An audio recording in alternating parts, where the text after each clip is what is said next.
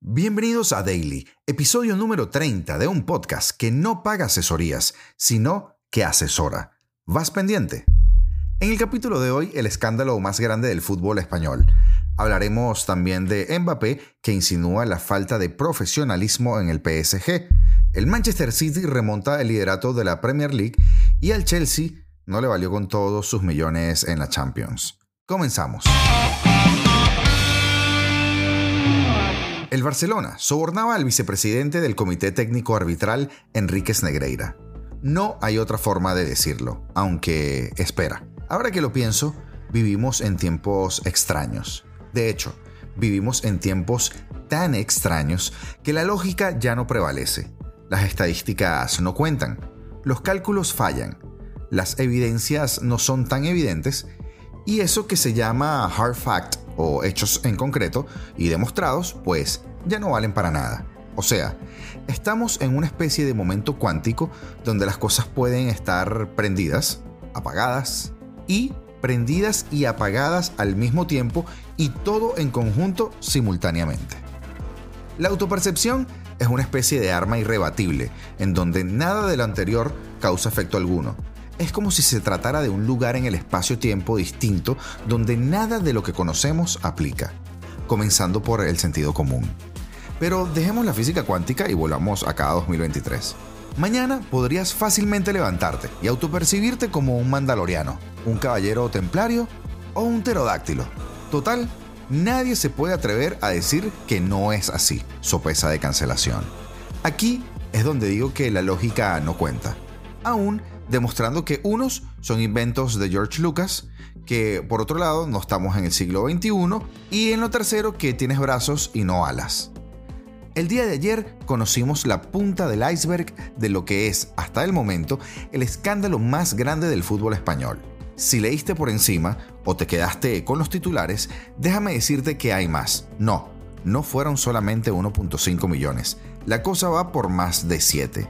Y no, no fue solamente entre 2016 y 2018. Esto viene desde 2001. Recapitulemos.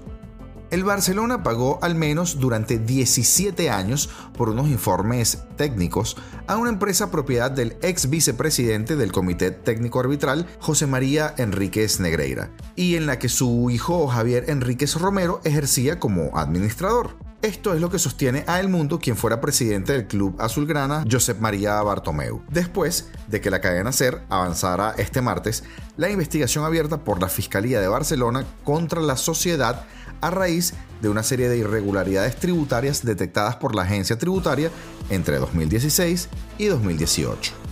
En ese intervalo de tiempo, la empresa Dasnil 95 SL cobró del Barcelona 1.685.142,8 euros.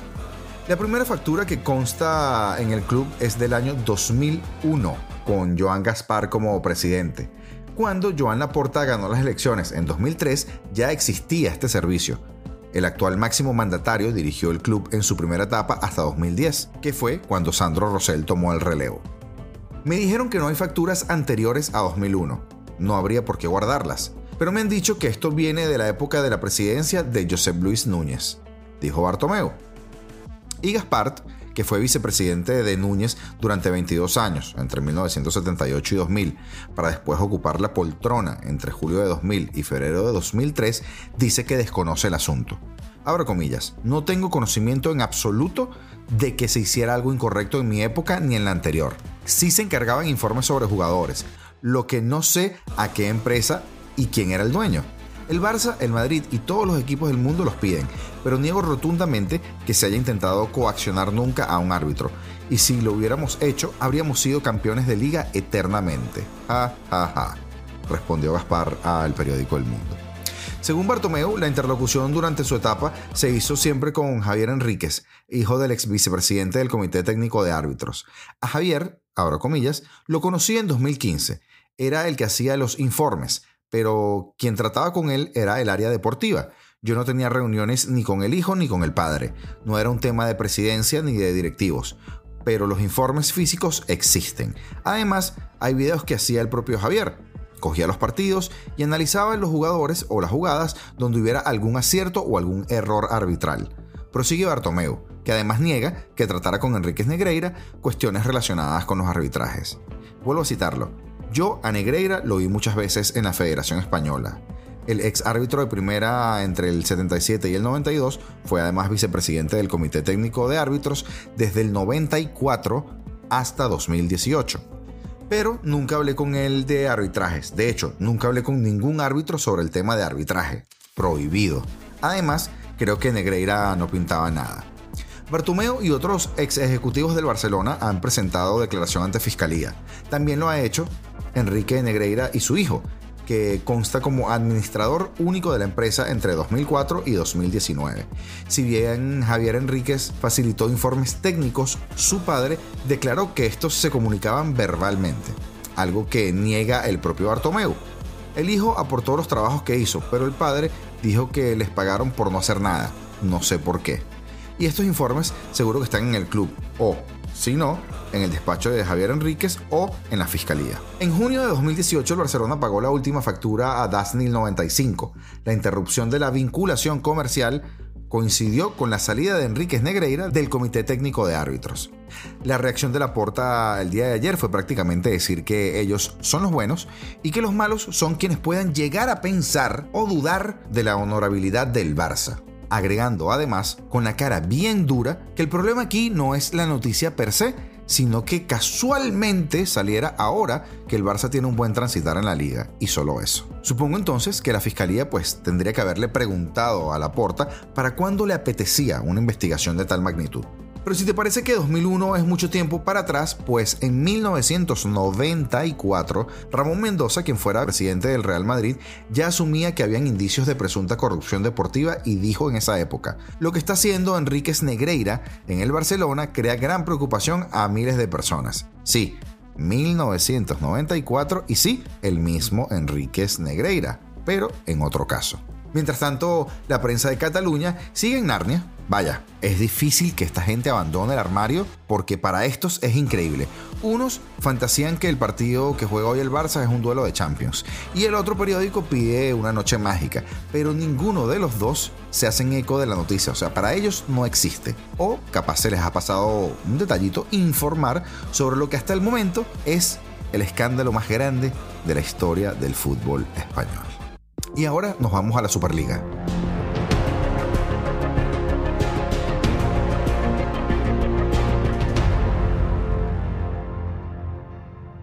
El City retoma la Premier. Haaland, Grealish y De Bruyne dieron la victoria al Manchester City frente al Arsenal en la jornada de Premier League. Pep Guardiola elogió especialmente a Erling Haaland en la rueda de prensa posterior al triunfo ante el Arsenal. Por su parte, Mikel Arteta lamentó los errores que le costaron los goles. Sin embargo, el Arsenal sigue con un partido menos. Era el partido más importante de la temporada, el más esperado al menos. Había muchas esperanzas depositadas en el enfrentamiento entre Gunners y Sky Blues en el Emirates Stadium, y es que este partido no defraudó. Quien más ilusión mostró antes y durante el encuentro fue el lado local, pero la historia volvió a repetirse. Los tres puntos volvían directos a Manchester y el cuadro mancuniano ampliaría a 11 los encuentros consecutivos de Premier League derrotando al Arsenal sin Thomas Party y tras un grave error de Tamiyasu, antes de la media hora de encuentro, la efectividad de los pupilos de Guardiola pasó por encima del cuadro local. Aunque Bukayo Saka logró empatar el encuentro antes del descanso, Erling Haaland volvió a hacer acto de presencia. A los de Mikel Arteta aún les resta un partido aplazado, pero el Manchester City ya está aquí. Londinenses y mancunianos empatan a 51 puntos en lo más alto de la tabla. Como dato curioso, dime de qué predicas. El Manchester City tan solo tuvo 36% de posesión durante todo el partido y con eso fue suficiente para meter tres goles.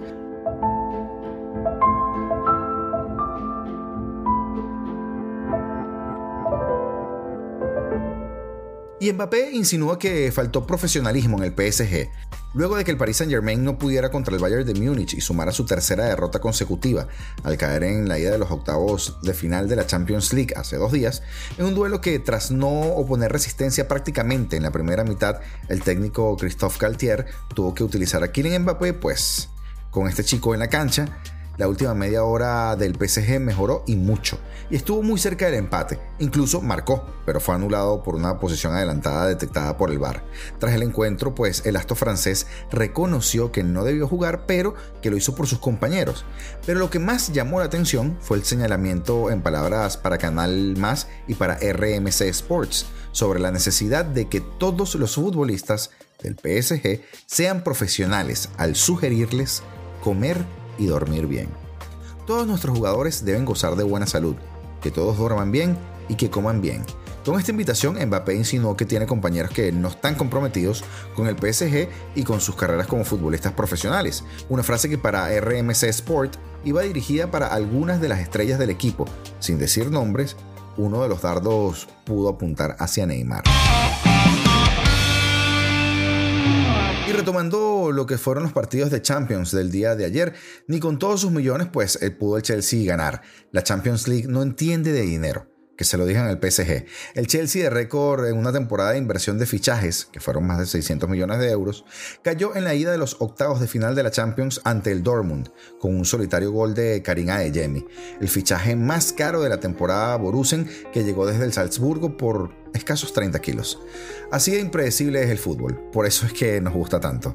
Borussia Dortmund y Chelsea abrieron sus eliminatorias en el Signal Induna Park con grandes cambios respecto a los equipos de noviembre, sobre todo en el caso Blue, que lució sobre el verde alemán los millones de Enzo Fernández, Mudrik y Joao Félix, los tres elegidos para los tres cambios por plantilla que permitía la UEFA en el mercado invernal. En el 11 del Dortmund, por su parte, otro nombre que no estaba en noviembre, Sebastian Haller, eh, se hizo presente. El costa marfileño debutó en Champions con los hermanos y suya fue la primera gran ocasión para el conjunto de Terzic, pero su remate se fue al lateral de la red. Antes, Thiago Silva llevó el primer susto en el área local, pero el gol que anotó fue anulado por marcar con la mano. Se llevó una amarilla además de por su acción. La primera parte fluyó en torno a la figura de un Joao Félix inmenso. El portugués parece querer reivindicarse en Londres y sabe que a los de Stamford Bridge solo les queda la Champions esta temporada. Pudo incluso abrir el marcador, pero sus lanzamientos en el tramo final del primer acto se fueron por arriba por muy poco y el segundo al larguero. En la segunda mitad ya Adeyemi justificó ser el fichaje más caro de la temporada Borussen con un gol clave para aprovechar una contra del Dortmund.